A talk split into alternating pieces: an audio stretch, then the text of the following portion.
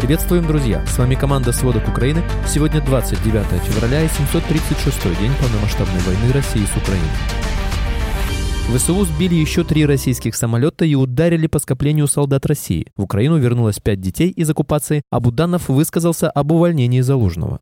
Индия ищет новых поставщиков нефти, Эстония поддерживает слова Макрона, Пашинян называет военный блок Путина угрозой безопасности Армении, а Германия моделирует сценарий возможного нападения на НАТО. Тем временем в России возникает дефицит вакцин от кори, бизнесмены Forbes отказываются от гражданства, студентам грозят отчислением за присутствие на похоронах, а Путин выступил в кинотеатрах с посланием. Подробнее об этих и других событиях, произошедших сегодня.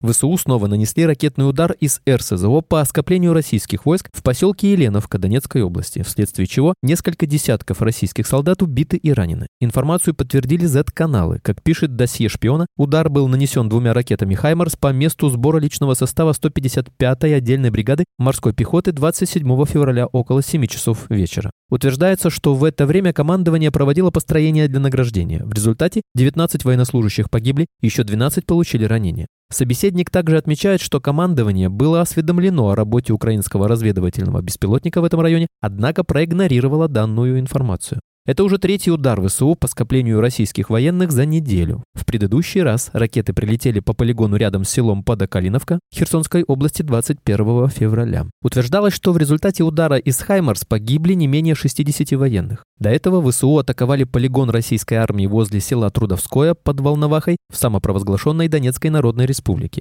В момент удара там находились три роты солдат, которые ждали приезда генерала, писала русская служба BBC. По данным телеграм-канала 13 личный состав построили из-за приезда командира 29-й армии генерал-майора Олега Моисеева. Погибли 68 военных. Воздушные силы ВСУ уничтожили за один день три российских истребителя-бомбардировщика. Сегодня утром командующий воздушных сил ВСУ сообщил о сбитии Су-34 на восточном направлении. Но около 9 утра на Авдеевском и Мариупольском направлениях ВСУ уничтожили еще два таких же истребителя. С учетом нынешней информации силы обороны ликвидировали 13 российских самолетов с начала месяца.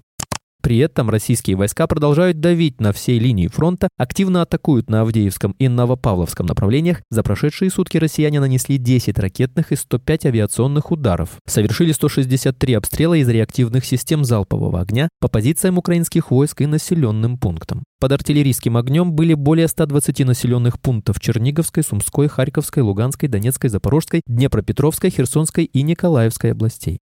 Под утро российские войска обстреляли Дарьевскую общину в Херсонской области. В селе Понятовка погиб мужчина. Также повреждения получили жилые дома и хозяйственные постройки. В результате удара авиабомбами по Запорожской области также погиб человек. Руководитель Главного управления разведки Кирилл Буданов не верит, что к увольнению Валерия Залужного с должности главнокомандующего ВСУ привели какие-то личные разногласия между ним и президентом Владимиром Зеленским. Отвечая на вопрос об очевидном расколе, Буданов сказал, что вряд ли могут быть личные разногласия между мужчинами, когда один из них является прямым подчиненным другого. Он также считает, что Зеленский принял правильное решение, заменив Залужного. Украина смогла вернуть еще двух девочек и трех мальчиков с временно оккупированных территорий. Сообщается, что сейчас дети в безопасном месте. С ними работают врачи и психологи. Также глава Херсонской ОГА поблагодарил организацию, которая помогла вывести детей. По словам Прокудина, с начала 2024 года уже удалось вернуть 25 детей из Херсонщины.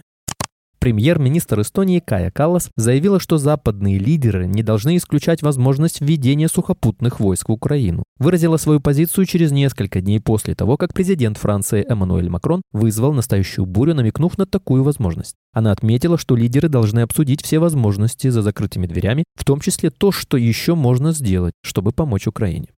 Тем временем в отчете Бундестага об анализе рисков для гражданской защиты немецкого правительства говорится об одном из вероятных сценариев возможного конфликта неназванного агрессора с НАТО, основываясь на уроках полномасштабной войны России против Украины. Как указывает документ, война России против Украины подтвердила, что современные военные действия сочетают классические и нестандартные операции, к последним относятся кибератаки, кампании по дезинформации и диверсии. Далее авторы излагают один из сценариев такого нападения, подчеркивая, что он является лишь одним из возможных, и не уточняя, какое развитие событий предусматривают другие. Этот сценарий разбивает конфликт на четыре фазы. Фаза первая. Длится с разной степенью интенсивности несколько лет и предполагает гибридное воздействие агрессора, шпионаж, кибератаки, диверсии и атаки на жизненно важные и оборонно важные объекты и критическую инфраструктуру. Ключевая особенность этой фазы – гибридное влияние происходит тайно, и связать его с агрессором сразу невозможно. Фаза вторая. Длится несколько месяцев и предполагает развертывание войск агрессора на восточных границах НАТО и развертывание сил НАТО для сдерживания в ответ. Гибридное влияние продолжается, но становится более интенсивным, а его сокрытие все меньшим. Фаза третья, которая длится минимум один год, предусматривает открытую военную агрессию против территории НАТО, выборочные атаки, в том числе по целям на территории ФРГ, а также вероятные перебои в работе спутников в космосе. В конце концов, во время четвертой фазы войска агрессора прорываются через оборонительные линии НАТО на территорию Германии. Также предполагается полномасштабное вооруженное противостояние в космосе. Сценарий предусматривает, что фаза завершается договоренностью о прекращении огня не ранее, чем через несколько месяцев. В своем отчете правительство Германии предполагает брать этот сценарий в качестве основы для построения концепции гражданской защиты. Причем соответствующие ведомства на его основе могут дополнительно моделировать подсценарии для более эффективной обороны. В то же время военные 13 стран-членов и партнеров НАТО готовятся к участию в военных учениях. Они состоятся в марте и пройдут в Норвегии, Финляндии и Швеции. Учения будут посвящены коллективной обороне и продлятся с 3 по 14 марта. В них примут участие более 20 тысяч военнослужащих. Особенно высокая активность будет наблюдаться на море, где будет задействовано более 50 подводных лодок, фрегатов, корветов, авианосцев и различных амфибийных судов. В воздухе будут действовать более 100 истребителей, транспортных самолетов, самолетов морской разведки, а также вертолеты и самолеты специального назначения Альянса. На земле тысячи солдат будут защищать и охранять территорию стран Северной Европы с помощью различных артиллерийских систем, танков, гусеничных машин и других наземных транспортных средств. Совместные учения будут сосредоточены на обороне и защите Северного региона. Индийские нефтеперерабатывающие заводы сокращают закупки российской нефти из-за санкционной политики США, что заставляет их искать альтернативные варианты поставок. Агентство пишет, что Россия все еще остается доминирующим поставщиком нефти в Индию, но наблюдается тенденция к увеличению импорта из других стран. В частности, поставки из Саудовской Аравии в этом месяце выросли на 22% по сравнению с январем. Несмотря на желание индийских НПЗ нарастить импорт российской нефти, для этого нужно одобрение со стороны США, сообщили руководители заводов на условиях анонимности. Цена на российскую нефть сейчас дешевле всего на 2-4 доллара за баррель, ранее скидки на российскую нефть превышали 30 долларов. Но двузначные скидки вряд ли вернутся из-за конкуренции со стороны Китая, говорят руководители. Кроме того, Москва требует оплаты в юанях, поскольку некоторые банки в последние несколько месяцев стали более тщательно следить за использованием дирхамов для расчетов.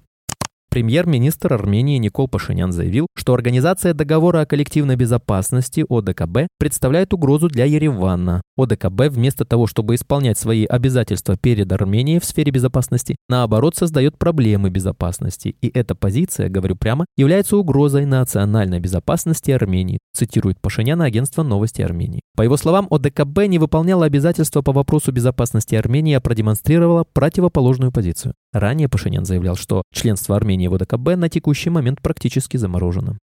Тем временем российский президент Владимир Путин выступил сегодня с посланием Федеральному собранию и заявил, что стратегические ядерные силы России приведены в состояние полной готовности и в который раз похвастался разработкой нового вооружения, которое, по его словам, уже либо используется на войне против Украины, либо в ближайшее время будет поставлено в войска. По его словам, в бою уже применялся и ударный гиперзвуковой комплекс морского базирования «Циркон». Также Путин сказал, что сейчас в России завершаются испытания крылатой ракеты неограниченной дальности «Буревестник» и беспилотного подводного аппарата «Посейдон». Еще Путин заявил, что новой российской элитой должны стать участники СВО, а не те, кто набил карманы за счет экономических процессов, которые происходили в 90-е. Таким образом, Путин анонсировал запуск с 1 марта кадровой программы «Время героев», предназначенной для ветеранов и участников СВО. Программа «Время героев» будет построена по образцу уже существующих лидеров России и школы губернаторов. Также ветераны и участники спецопераций смогут в приоритетном порядке получить образование в ведущих вузах, добавил Путин. Также Путин отреагировал на слова президента Франции Эммануэля Макрона и пригрозил трагическими последствиями странам, которые осмелятся отправить в Украину своих военных. Стоит отметить, что россиян не удалось завлечь в кинотеатры на просмотр послания президента России Владимира Путина Федеральному собранию. Это выступление главы государства, которое Кремль преподнес как предвыборную программу пятого срока Путина, привлекло в крупнейших городах России лишь десятки пенсионеров, студентов и журналистов. Использовать свои залы для показа послания Путина ранее решила общероссийская сеть Cinema 5. Представители Cinema 5 заявляли, что спрос у зрителей на обращение президента в кино довольно высокий.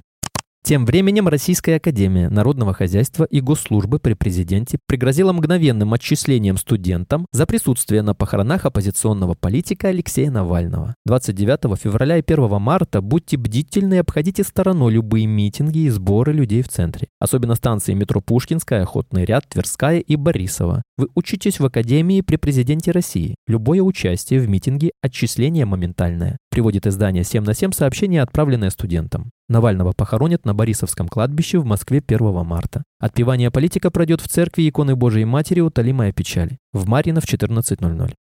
В порту в Санкт-Петербурге в районе дороги на Турухтанные острова загорелся находящийся на утилизации ледокол «Ермак». Возгорание возникло в кладовке, пламя перекинулось на резину, собственными силами потушить его не удалось. Сейчас порт возобновил работу в штатном режиме, все члены экипажа были выведены с ледокола, никто не пострадал. И в Подмосковье начался сильный пожар. Огонь охватил два склада в Раменском. Площадь пожара составляет 4-5 тысячи квадратных метров. Об этом 29 февраля сообщили в МЧС России. Уточняется, что горит склад с пластиковой продукцией. Бизнесмены тем временем продолжают отказываться от гражданства России на фоне войны в Украине и международных санкций. Свои российские паспорта сдали Андрей Баронов и Ратмир Тимашев, входившие в рейтинг 200 богатейших бизнесменов России по версии журнала Forbes. Как рассказали изданию их знакомые, оба предпринимателя оформили процедуры выхода из российского гражданства в посольстве России на Кипре. До этого от гражданства России отказались уже 7 миллиардеров. Ну и последняя новость на сегодня. Острая нехватка вакцины от кори возникла не менее чем в 16 регионах России. Это произошло после прекращения поставок американской фармакологической компании MCD, пишут известия. По данным издания, для вакцинации теперь используется исключительно отечественный препарат – Вактривир, но объемы его производства на фоне вспышки заболеваемости не покрывают дефицит. В частности, нехватка вакцины от кори наблюдается в Санкт-Петербурге, Белгородской, Ивановской, Томской, Курской областях. На эту же проблему в соцсетях жалуются жители Карелии, Башкортостана, Ставропольского и Хабаровского краев, Оренбургской, Ростовской, Пензенской и Омской областей, а также Ханты-Мансийского автономного округа. Дефицит вакцин от кори зафиксировался еще летом 23 года, отметила замглавного врача московской клиники Неармедик Регина Григорьева. По ее словам, истощение запасов вакцины произошло из-за вспышки заболеваемости. Президент России Владимир Путин в ходе прямой линии в декабре признал нехватку вакцин от кори, назвав возникшую проблему техническим сбоем. Это связано, как ни странно, с яйцом, потому что сырье для производства вакцины против кори является куриное яйцо, сказал Путин. Он также обвинил в росте заболеваемости большое число переехавших в Россию жителей Украины, где, по его словам, был низкий уровень иммунизации населения. Спасибо, это были все главные новости к данному часу. Помните, правда существует, а мы стараемся сделать ее доступной. Если вам нравится наша работа, пожалуйста, пожалуйста, поделитесь этим подкастом с друзьями из Украины и России. А если вы хотели бы помочь нам делать материал еще более качественным, пожалуйста, оставляйте фидбэк. Это очень важно для нас и для распространения правдивой информации. Увидимся завтра.